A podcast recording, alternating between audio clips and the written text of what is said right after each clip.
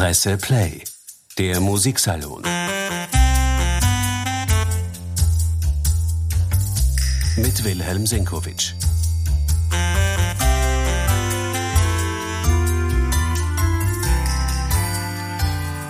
Die Wiener Opernsaison beginnt mit Knalleffekten. Genau genommen die Opern- und Operettensaison, denn im sogenannten ersten Haus für Operette, der Volksoper, gibt es einen Direktorenwechsel. Lotte de Beer übernimmt den Intendantenposten von Robert Meyer und startet tatsächlich mit einer Operette. Es ist sogar eine Operette wienerischer Provenienz. Gräfin Dübery hieß das Stück, als es in Wien zur Uraufführung kam. Es stammt von Karl Müllecker. Die Dübery heißt es, seit Theo Mack eben von dem Werk eine sehr berlinerische Bearbeitung angefertigt hat, in der dieses Stück wirklich berühmt geworden ist. Aus Berlin kommt auch die Titelheldin Annette Dasch. Sie wird den Aufstieg der Dubarry zur wichtigsten Frau Frankreichs an der Seite von Ludwig XV., an der Seite von Harald Schmidt, der den König geben wird, gestalten. Auch an der Staatsoper gibt es Starbesetzungen. Die eine war von Anfang an geplant. Elina Garantscha kehrt als Carmen zurück, wenn auch nicht in der altgewohnten Zeffirelli-Produktion, sondern in einer auch schon wieder recht angegraut wirkenden, importierten Regietheaterversion. Wie auch immer, die Garantscha singt. Wer auch kommt, ist Anna Netrebko. Das war nicht geplant, aber die Netrebko wird drei Aufführungen von Puccinis La Bohème singen und das anstelle von Vorstellungen der Oper La Juive von Alevi, die Jüdin, eines der wichtigsten französischen Werke des 19. Jahrhunderts, seit langem nicht mehr an der Staatsoper zu erleben. Das wäre eine wichtige Wiederaufnahme für das Repertoire gewesen, aber auch in Wien ist man heutzutage offenbar nicht mehr imstande, ein so kompliziertes und selten gespieltes Stück adäquat zu besetzen, wenn die vorgesehenen Stars absagen. Roberto Alagna und Sonja Joncheva. Wie auch immer, das Publikum hat die Nachricht mit Begeisterung aufgenommen, die Jüdin war alles andere als ausverkauft, La Bohème ist jetzt wirklich voll. Und zudem feiert Anna Netrebko in der Aufführung am 18. September ihren 51. Geburtstag sozusagen auf der Wiener Staatsopernbühne. Grund genug, den Werdegang dieser Ausnahmekünstlerin noch einmal zu beleuchten. Sie geht ja in ihre zwanzigste Saison als wirklicher Superstar der Opernszene unserer Zeit. Und am Anfang dieser Superkarriere stand nein, nicht das rote Kleid der Violetta bei den Salzburger Festspielen in La Traviata, sondern Mozart.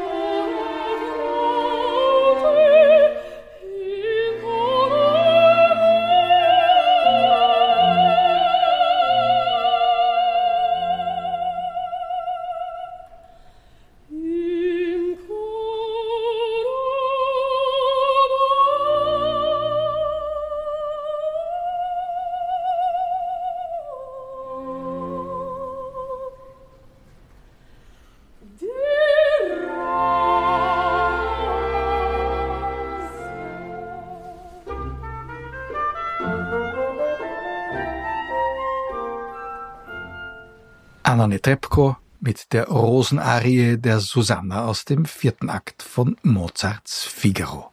Dirigiert von Nikolaus Arnoncourt, ein Live-Mitschnitt von den Salzburger Festspielen 2006. Die Netrebko war damals bereits ein Weltstar und hatte ein Jahr zuvor bei den Salzburger Festspielen als La Traviata an der Seite von Rolando Villasson und Thomas Hampson Furore gemacht. Das Video und die CD hat sich unendlich oft verkauft. Aber der eigentliche Durchbruch der Netrebko zum Weltstar bei den Salzburger Festspielen hatte bereits drei Jahre zuvor stattgefunden. 2002 war die Netrebko die Donna Anna in der wiederum von Nikolaus Arnoncourt dirigierten Premiere von Don Giovanni. Diese Aufführung wurde wirklich weltweit beachtet, aber sie markierte keineswegs das Salzburger Festspieldebüt dieser Sängerin.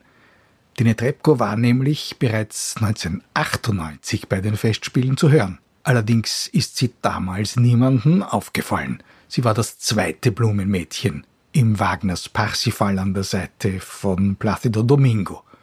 Die Aufführung, Konzertant, dirigierte Valeri Gergiev und der war in seiner Eigenschaft als Direktor des Marinsky-Theaters in St. Petersburg der eigentliche Entdecker dieser Stimme. Auch er setzte die Netrebko zunächst für Mozart ein, und die Susanna, von der wir eben die Rosenarie gehört haben, das war auch die Debütrolle der Netrebko am Marinsky-Theater. Valery Gergiev blieb in der Folge wichtig für die Weltkarriere dieser Künstlerin, er nahm sie zunächst einmal des Öfteren mit zu konzertanten und szenischen Aufführungen, vor allem von russischen Opern.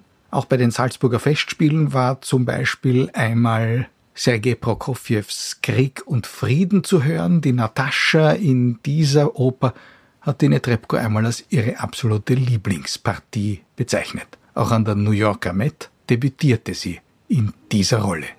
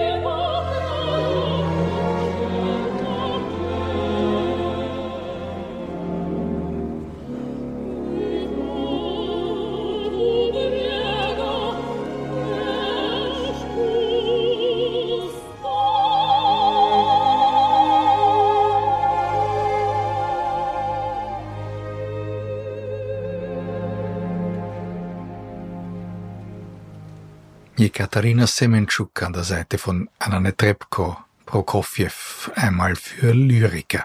Ein Ausschnitt aus Krieg und Frieden. Die gestalterische Kunst der Anna Netrebko ist ziemlich einzigartig in unseren Tagen. Wie keine zweite Sängerin ihrer Generation ist diese Künstlerin imstande, einen Charakter in allen Facetten zu zeichnen, vokal und als Schauspielerin und völlig unbestritten ist das Bühnentalent der Netrebko, wenn es darum geht, eine große Primadonnenszene melodramatisch einem Höhepunkt zuzuführen und im Finish dann noch den berühmten letzten Drücker als Zugabe zuzugeben und das Publikum wirklich in Raserei zu bringen. Zu hören etwa in der großen Szene der Julia aus Gounods Romeo et Juliette, wenn das verzweifelte Mädchen den Zaubertrank des Bruder Lorenzo trinkt, der sie in Totenstarre verfallen lässt. Da mischen sich Angst, Hoffnung und zur Ekstase gesteigerte Liebe zu ihrem Romeo zu einem ebenso abgründigen wie himmelhochjauchzenden Seelenporträt.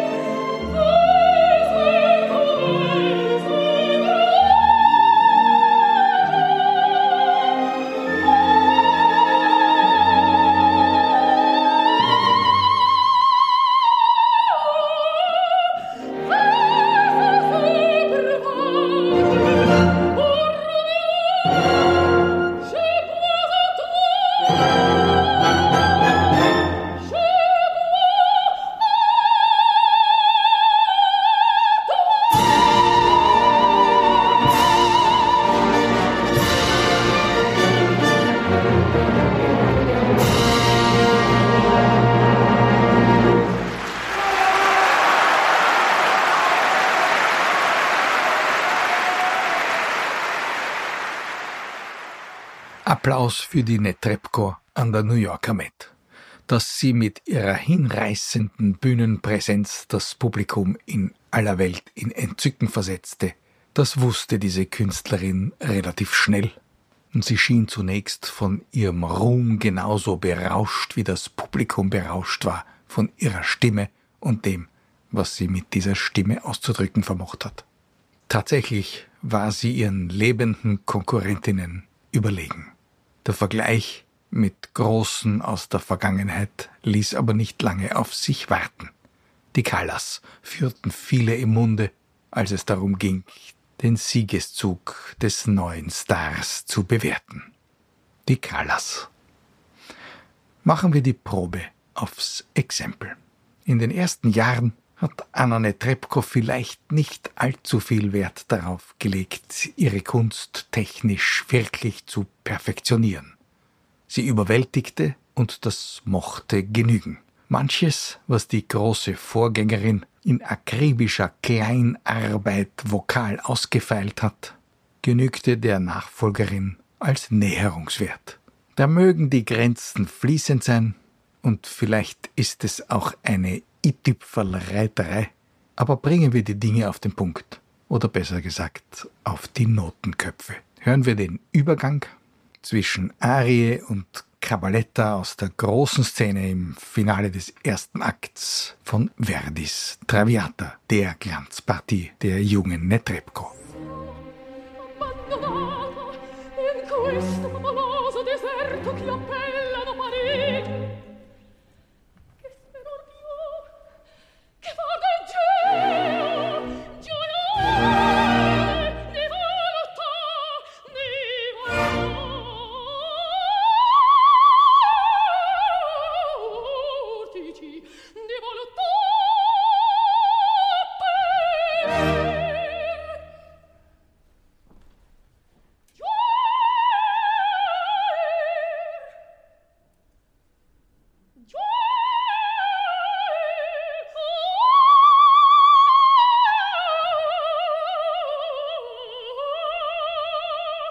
Dieselbe Passage klang bei Maria Callas auf dem Höhepunkt ihres Könnens im Jahr 1953 noch feiner ziseliert, genauer an den kleinen Notenwerten von Verdi orientiert, bei gleicher Ausdrucksfülle, zweifellos.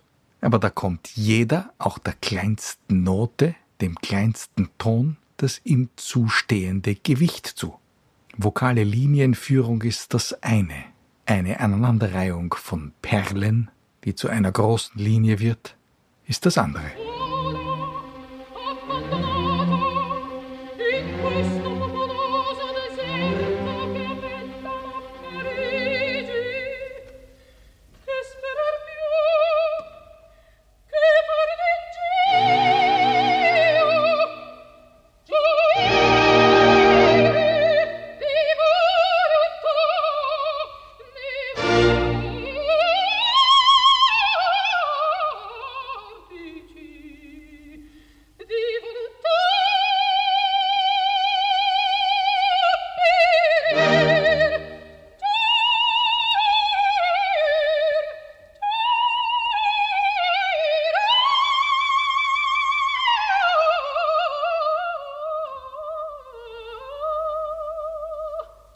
Das große Ganze dieser Szene der Violetta, die emotionelle Bandbreite des seelischen Geschehens, das alles vermittelte freilich auch Anna Netrebko, und zwar unwiderstehlich.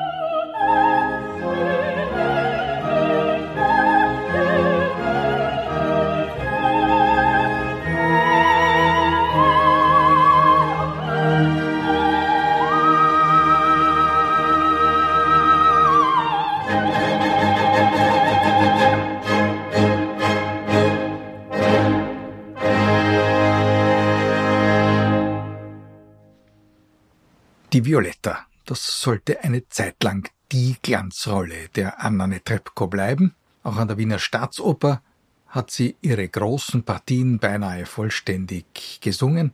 Am überzeugendsten kam ihre Gestaltungskunst vielleicht bei Massenets Manon und bei Tschaikowskis Tatjana in Eugen Onegin zur Geltung. Da waren die Stimmqualität, die Möglichkeiten des Espressivo-Singens und die unleugbare darstellerische Präsenz dieser Künstlerin absolut in der Waage. Die Briefszene der Tatjana vergisst nicht, wer sie von dieser Sängerin gehört und gesehen hat.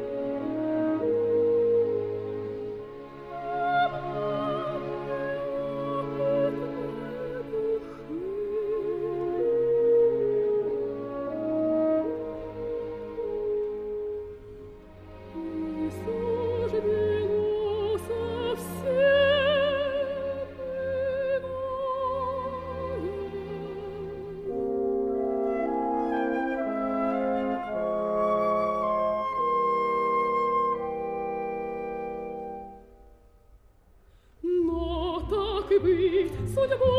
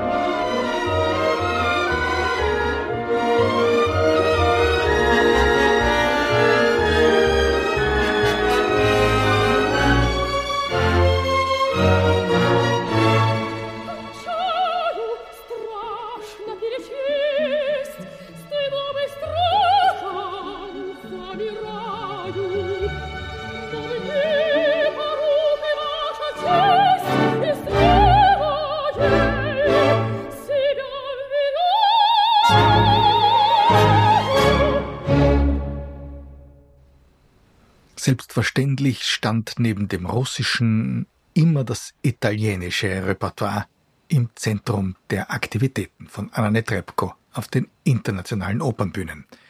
Verdi ganz speziell hat es ihr angetan. Sie hat die unterschiedlichsten Charaktere aus dem Repertoire dieses Komponisten erarbeitet. Und sie hat, wenn wir zuvor schon von technischen Fragen gesprochen haben, es sich nicht leicht gemacht. Faszinierend zu beobachten in den beiden Jahren, in denen sie im Sommer in Salzburg die Leonore im Troubadour gesungen hat, wie kleine Fehlstellen, leichte Irritationen die kritische Geister ausmachen konnten in ihrer insgesamt überwältigenden Interpretation dieser Partie, in der zweiten Saison akribisch ausgemerzt waren. Wenn es darauf ankommt, ist diese Anna Netrebko eine harte Arbeiterin. Hören wir, wie sie höchsten Ausdruck und gestalterische Werf im sogenannten Miserere des vierten Akts des Troubadours vereinigt.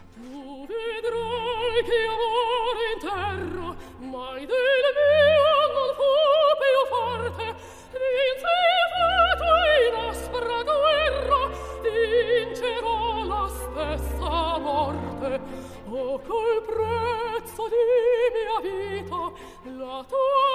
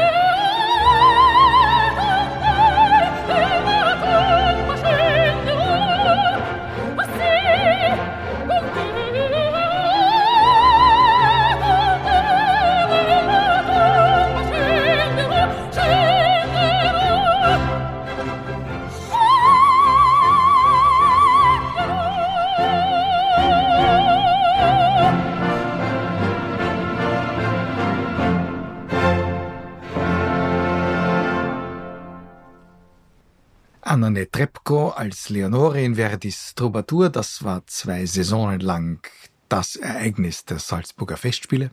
Nach Wien kehrt die Diva dieser Tage als Mimi in Puccinis Bohème zurück. Und was diese Oper betrifft, oder sagen wir betraf, mochte mancher Verehrer der Künstlerin bedauert haben, dass sie manche Hauptpartien in so großen Werken früher gesungen hat, als es vielleicht nötig gewesen wäre, von der Entwicklung der Stimme her betrachtet. Das gilt nicht nur für die Donna Anna im Don Giovanni, die man gern zehn Jahre später gehört hätte, was dann leider nie der Fall gewesen ist. Es gilt im Speziellen für die Partie der Musette in der Bohème, die der jungen Netrebko eigentlich auf den Leib geschneidert gewesen wäre und die sie aber zumindest weil sie damals ja schon die Mimi international gewesen ist, für Schallplatten verewigt hat. Für alle Opernfreunde, die diese Künstlerin gern in beiden Partien hören möchten, zumindest jetzt der Musette-Walzer zum Abschluss unseres kleinen Porträts. Musik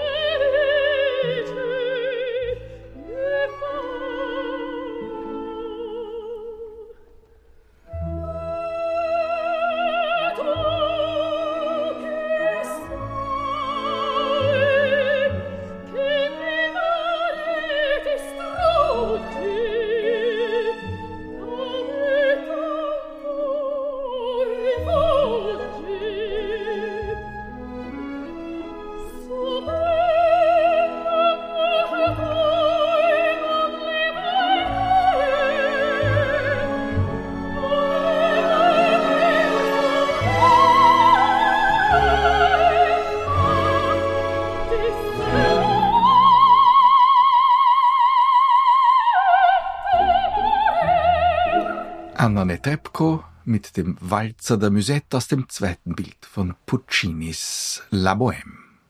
Am 5. September eröffnet Dine Trebko als Mimi in der klassischen Zeffirelli-Inszenierung die neue Saison der Wiener Staatsoper. Geplant war das nicht, aber für das Publikum ist es dennoch eine Freude. Die Aufnahme, die wir eben gehört haben, entstand im Jahr 2002, quasi unmittelbar nach dem Triumph der Künstlerin als Donna Anna in der von Nicolas Sarnoncourt dirigierten Salzburger Festspielpremiere des Don Giovanni. Diese Aufführung markierte den Durchbruch der Künstlerin und der war, wie man sieht und seither weiß, weltumspannend. Gleich waren es ja die Wiener Philharmoniker unter der Leitung von Gianandrea Noseda, die die Künstlerin im Plattenstudio begleitet haben. Damit genug für heute. Ich freue mich schon auf den Musiksalon am kommenden Donnerstag. Presse Play, der Musiksalon. Mit Wilhelm Senkowitsch.